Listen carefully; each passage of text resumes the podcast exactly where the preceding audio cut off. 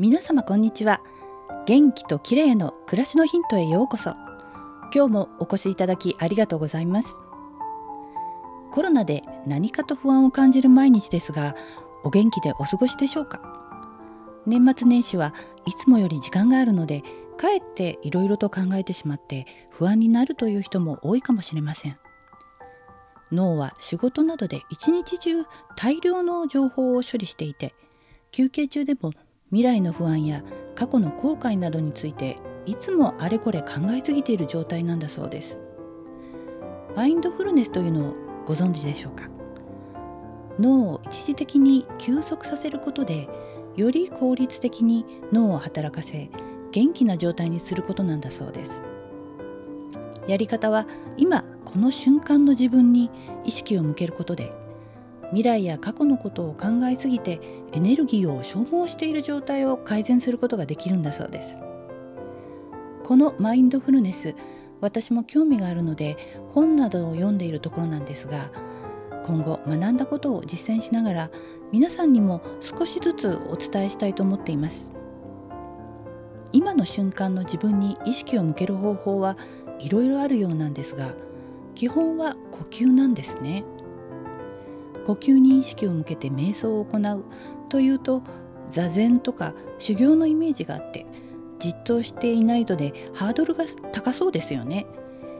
でももう少し簡単に取り組める方法があるのでご紹介したいと思います。それは歩く瞑想です。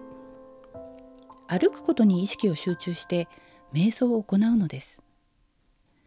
やり方ですが背筋をまっすぐにして視線は3から4メートル先の地面に向けます。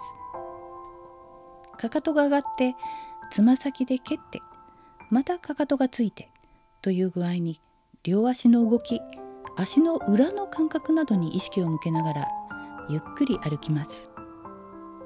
もし歩くこと以外のことが頭に浮かんだらまた足に意識を向けるようにして集中します。